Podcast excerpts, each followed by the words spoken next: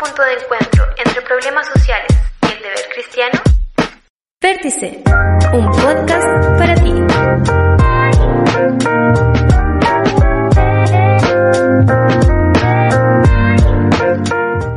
Bienvenidos a este capítulo del podcast Vértice.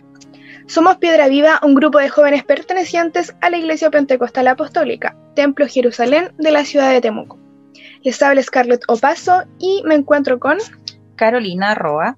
Y en este nuevo podcast queremos abordar un tema un tanto complejo y tabú para muchas personas. Hablamos de lo que es la depresión, pero especialmente queremos conversar en torno a si el trastorno en sí, en las personas cristianas, nos hace ser inmunes a él. Y por lo mismo, como sabemos que es un tema súper importante, pero a la vez complejo, les invitamos a quedarse con nosotros hasta el final de este capítulo. Así es, hoy está con nosotros una tremenda invitada, diaconisa de nuestra iglesia, una de nuestros ejemplos a seguir por su gran compromiso y testimonio, quien lleva amplio terreno avanzado en el Evangelio, habiendo cumplido diferentes roles durante sus años como cristiana, y quien, además de ser un ejemplo de madre y abuela, también nos bendice con su talento en el ministerio de alabanza y adoración. Ella es nuestra querida hermana Carmen Tejo, quien tiene mucho que contarnos y aportar en el tema a tratar. Así es, y precisamente por eso nos gustaría poder escuchar a la hermana Carmen que pueda saludar a las personas que nos están escuchando en este momento. Mi nombre es, eh, Carmen, una cordial eh, bienvenida eh, a escuchar e-, este testimonio de vida mía. yo lo viví y, y, mi anhelo es que mm, muchos lo conozcan para que sepan que Dios sí sana la depresión. Así es. Tal como mencionamos al inicio de este podcast, el tema base de hoy es la depresión. Y Carolina, además de ser parte del equipo, es psicóloga y nos podría ayudar a entender algunas cosas como por ejemplo, ¿qué se entiende por depresión? Bueno, precisamente como decíamos, hay que entender de qué es lo que estamos hablando. Tenemos una tremenda invitada, como sabemos, nosotros ya conocemos su testimonio y sabemos que va a ser de mucha bendición para quienes nos puedan escuchar pero hay que entender estas cosas y partamos por el concepto principal que es la depresión precisamente. Hay que entender que es un trastorno frecuente, un trastorno emocional, es decir, que influye en el estado anímico y que se caracteriza por la presencia de tristeza, ira, frustración, infelicidad, abatimiento, pérdida de interés o placer, sentimiento de culpa o falta de autoestima, y también se asocia a otro tipo de trastornos como el trastorno del sueño o del apetito, la sensación de cansancio y la falta de concentración. Y todas estas cosas interfieren lamentablemente en lo que es la vida diaria de la persona, tanto por periodos de semanas e incluso más. También hay que destacar que se le denomina como trastorno depresivo mayor o la depresión clínica, porque hay que entender que existen otro tipo de depresión y en el caso particular de la depresión mayor, esta afecta los sentimientos, los pensamientos y el comportamiento de la persona y puede causar una variedad de problemas físicos y emocionales, no solamente en el ámbito emocional. Hay que destacar especialmente esta parte de que también puede influir y repercutir en el ámbito físico.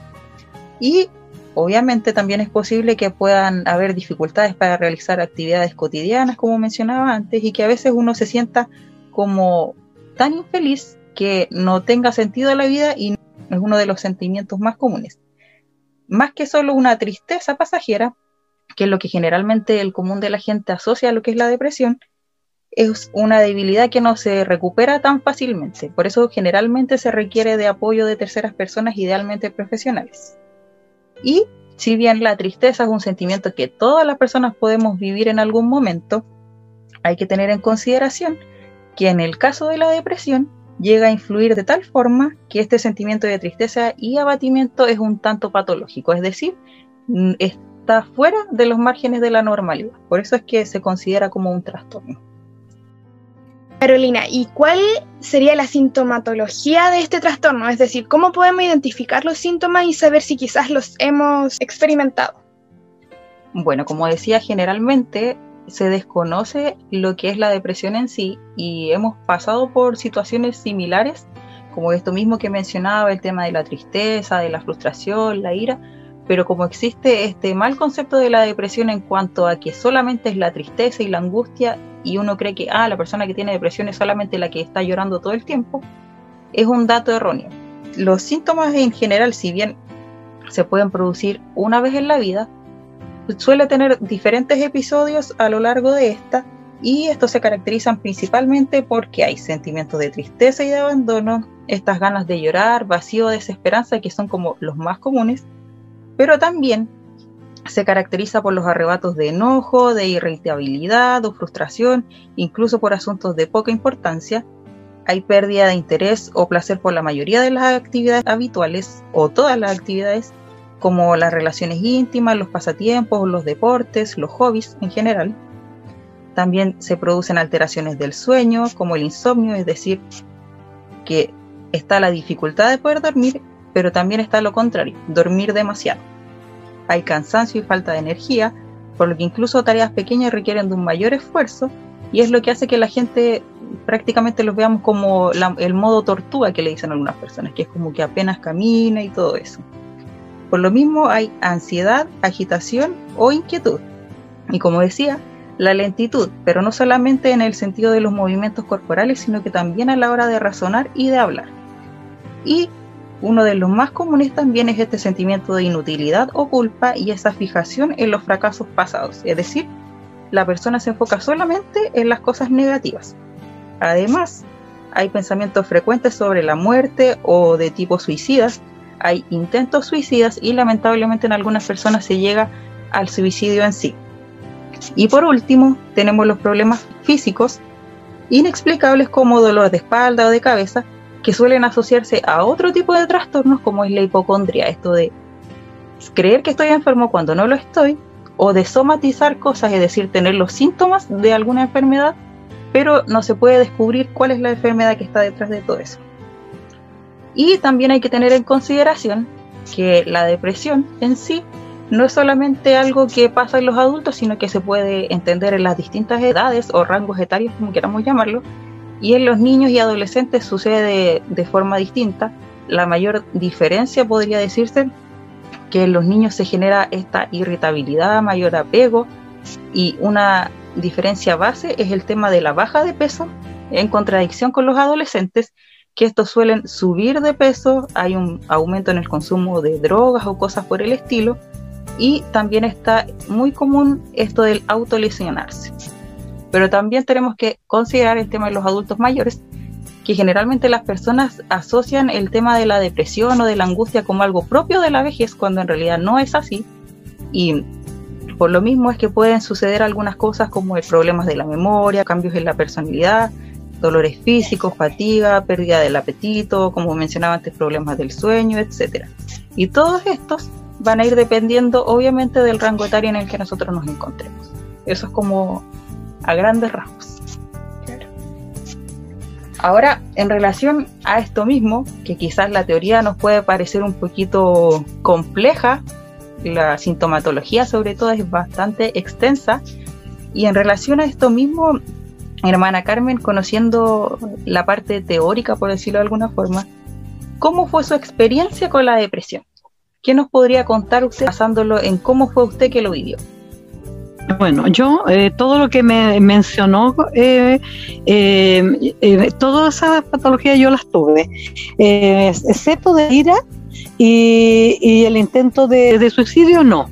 No, eso nunca vino a mi mente ni a mi corazón, pero las anteriores todas, falta de apetito, o sea, no dormía, no comía, no lloraba estaba recién viviendo un cuarto duelo. Yo eh, desde niña me, eh, viví muchas experiencias y yo considero que la, eh, la depresión que yo tuve fue de niñez, fue endógena, fue, o sea, siempre yo la tuve, porque yo temía mucho a la muerte cuando ya me casé y tenía que ir a la maternidad, yo siempre pensaba que me iba a morir en el parto y eso me aterraba en los partos y y además de eso, antes de eso, eh, eh, sufrí eh, el, duelo, sufrí el duelo de mi, de mi madre que me crió, de mi, de mi hermana con la que me crié y de mi primer hijo. Y esto de duelo fue fue muy fue en un periodo muy corto, como en un periodo como de un año y medio, dos años máximo, que yo sufrí el duelo de tres personas y quedándome prácticamente ya sola con, con, eh, con la persona que me adoptó y me crió. Entonces fue complicado para mí eso. Entonces el cuarto duelo, cuando ya falleció mi esposo, ahí yo colapsé Eh, ahí colapsé, caí en la profundidad, en una profundidad que yo no, no, podía, no podía salir. Eh, no, o sea, yo sola no podía. Y como decía usted anteriormente, me desconecté de los sentimientos, de las emociones, la inseguridad me, se apoderó de mí. Yo no era, no era una persona que podía ni siquiera atravesar una calle sola, no, no pude tomar más decisiones todo me daba miedo. Eh, cuando a mí me preguntaban algo, si yo quería algo o quería ir o quería eh, comprar o, qué sé yo, cualquier cosa, yo tenía miedo, mucho miedo. No, no quería que nadie me dijera, ¿quieres esto? ¿Quieres esto otro? No, yo no quería nada porque todo me daba miedo, me daba mucho miedo. Eh, miedo a que a que eso no iba a resultar y bueno, pero mayor miedo mío y temor era la muerte, que yo sentía que mi, mi situación por la que yo estaba pasando no tenía solución. Entonces yo sabía, yo esperaba morirme, yo estaba esperando morirme. Entonces por eso mismo, no, ¿para qué iba a comer? ¿Para qué iba a dormir? ¿Para qué iba a llorar si yo estaba esperando morirme? no quería que me trajeran regalos, que mm, eh, nada, no quería nada. A mí me, me revistieron mi dormitorio, me cambiaron la casa, me revistieron paredes, cuánta cosa. Mis hijos hicieron todo lo que estaba a su alcance para tratar de sacarme de esto y llegué al psiquiatra. Llegué al psiquiatra y mm, el doctor Silva Enrique me trató y llamó a todos mis hijos, también habló con ellos y y él me dijo a mí, que delante de mis hijos, que él no me podía eh, sacar del, del, de donde yo estaba, que dependía de mí, que dependía solamente de mí. Entonces yo dije, bueno, para, me dije a mí misma en ese momento, me quedé callada, me dije yo, bueno, ¿qué estoy haciendo aquí entonces? Si vengo donde un profesional para que me ayude y me dice que él no me va a poder ayudar, que yo tengo que salir de esto, yo tengo que querer salir de esto, en el fondo mm, me ayudó, porque yo en ese mismo instante sí tomé una decisión. Cuando yo no podía tomar decisiones, sí tomé una decisión. Y dije, no vengo más donde este doctor. ¿Para qué vengo a gastar en esos años, ya los 25 años atrás, 20 mil pesos, para que, por una consulta, para que el doctor me dijera que no me iba a ayudar? Y, tomé la decisión y no busqué más ayuda en doctores. Bueno, y, y, ahí apareció la ayuda más importante en mi vida, que fue la ayuda divina, la ayuda de Dios. Y yo sé el día y la hora en que Dios me sanó. Y estuve ocho veces con depresión, una depresión muy profunda, pero fue más llevadera cuando yo eh, ya empecé a congregarme. En un principio fue terrible, terrible, el primer tiempo fue terrible en la, en la iglesia porque em, yo me, si yo quería levantar mis brazos, dos fierros me aplastaban mis brazos y yo no podía levantar mis brazos, estaba atada total. Si yo quería cantar, me encantaba la alabanza, la adoración, pero yo no me sabía todas las canciones. Aquí en mi casa cantaba, pero en la iglesia no me salía la voz. Hasta que un día Dios desató mi voz y empecé a adorar al Señor. Y así fue más o menos, pero todo lo que mencionó anteriormente sobre los síntomas, eh, yo los tuve. Todos los tuve, todos, todos. Eh, cuando ya logré llorar, ya eh, lloraba, lloraba mucho. Y cuando ya logré, eh, o sea, ya Dios empezó a trabajar en mi corazón, pero antes de eso yo no lloraba. Yo, mi corazón estaba vuelto una piedra dura y no me quebrantaba con nada y era como un mueble con vida. Eh, donde me dejaban sentada, ahí me quedaba.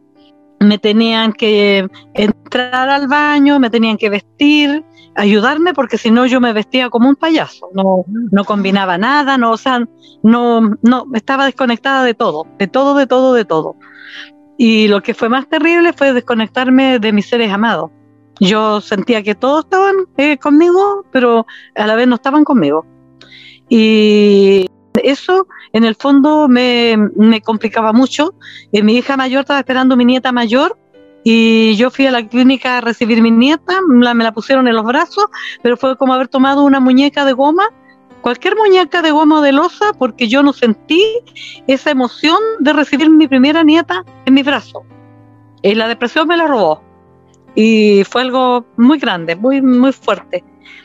Bueno, y, como te digo, todo lo que tú dijiste anteriormente, yo lo viví. Yo viví una depresión muy profunda, pero muy profunda. Es el día y la hora en que Dios me sanó de esa depresión. Y el año pasado, cuando empezó el COVID, yo estuve dando pasos de depresión también. Pero fue, ahí fue lo emocional, fue mm, llanto, lloraba, lloraba. Cuando ya me empecé a dar cuenta que este era algo espantoso que venía, fue como que yo vi todo esto, esto que estamos viviendo hoy, día, yo lo sentí en mi corazón y, lo, y es como que yo lo vi. Y fue, y fue tan grande y sentí la muerte llegar a mi casa, a la puerta de mi casa, fue algo muy espantoso. Entonces eh, fue un proceso bastante complicado, pero no llegué a, ni a la cuarta parte, Dios no permitió como yo estuve eh, cuando yo llegué a la iglesia. Y Dios de ahí me ha estado restaurando, restaurando, restaurando. Más que la enfermedad, Dios ha ido restaurando mi interior. Ha ido restaurando. A mí me daba mucha pena, yo lloraba mucho por la gente que estaba muriendo en Italia, en España. Yo eh, fue algo que a mí me realmente me eh, bueno, yo digo que eso es el amor al prójimo que Dios coloca en el corazón de uno. Bueno, yo podría decir muchas cosas más, pero como lo que tú describiste, yo lo viví eh, así que así más o menos fue este tema de, de, la depresión. Muy, muy, muy complicado, mm, es algo, eh, mira, tú puedes decir mil cosas, no terminas de describir eh, espantoso, horrendo. Mira, yo me quedaba, mm, cuando trataba de dormir un poco, eh, si dormía un poquito entraba en un sueño tan profundo que parece que caía a una profundidad. Y cuando yo quería despertar no podía despertar. Era algo pero espantoso. Parece que, que mi alma, mi espíritu se salía de mi cuerpo y parece que después tenía que volver a entrar. Entonces eso era algo terrible. Entonces yo tenía pánico de dormir, pánico a, veces en el día me llevó mi familia a, a porque de allá son todos mis hermanos y me hacían, me trataban de que yo almorzara y fuera a acostarme un ratito para que durmiera, porque esto de no dormir trastorna, trastorna a la persona al final. Y era espantoso y mi cuñada se sentaba en el borde de la cama para cuando ella me veía que yo no iba a poder despertar, para moverme y despertarme. Oye, no, si yo, la depresión que yo le viví, mira, en estas partes, esto que estoy contando, se me había olvidado y ahora me estoy acordando. O sea, es más espantoso de lo que tú te puedes imaginar. Por eso es que uno eh, no le desea a nadie que caiga en depresión y yo cuando veo algo en depresión lo primero que hago es ayudar, orar, interceder y ayudar y ayudar porque eh, yo no quiero que nadie se sienta como yo estuve. No, no, no, porque es terrible, es espantoso. Y eso. Te agradece. Yo creo que las personas que están escuchando igual se, se de emocionan en cierto sentido en escucharla, porque de repente es muy fácil poder ver lo teórico, como decía al principio, ah, pueden pasar estas mm. cosas, pero al momento de uno escucharlo en la persona es totalmente distinto, sobre todo cuando la persona estuvo de ese lado de la vereda, genera un impacto totalmente complejo y mucho más, y a lo mejor es reiterativo mm. el decir impacto, pero es tan chocante, tan impactante que obviamente genera este mm, cambio en la persona, pero que obviamente nosotros sabemos que, como bien decía usted, cuando llegó al Evangelio se generó un cambio mucho mayor. Eh, claro, ahí vino la sanidad, la más linda. Entonces, a uno, nadie le puede decir que Dios no sana. Claro. A mí nadie me puede decir eso, claro. Yo no, no, no, porque no es así. Es obvio que de la iglesia nadie te va a decir eso, pero en el mundo sí. Las personas ponen mucho en duda la sanidad de Dios, incluyendo algunas sectas. Dios no necesita defensa, pero yo puedo decir sí, Dios sana. Porque no solo Dios me sanó de esto, yo, yo llegué más encima, yo tenía migraña, eh, me, daba neurisma, tenía eh, asma, un asma terrible, y lo gástrico, que es como lo que tengo hoy día. el mismo malestar que tengo hoy, así llegué a la iglesia. Entonces yo sé que el Señor está, está permitiendo este, esta prueba, pero también es porque más adelante, bueno, y no más adelante, ya ahora, ya ahora mismo, ya eh, tengo que dar testimonio de esto porque Dios nuevamente está haciendo eh, una sanidad en mí, nuevamente.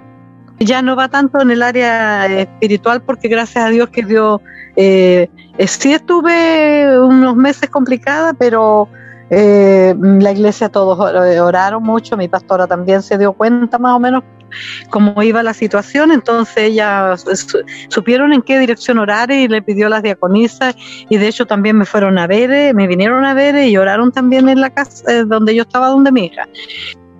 Hermana Carmen, ¿y usted luego de todo ese proceso vivido, ¿considera que el ser cristiano actualmente le hace inmune a esta enfermedad, a este trastorno de la depresión?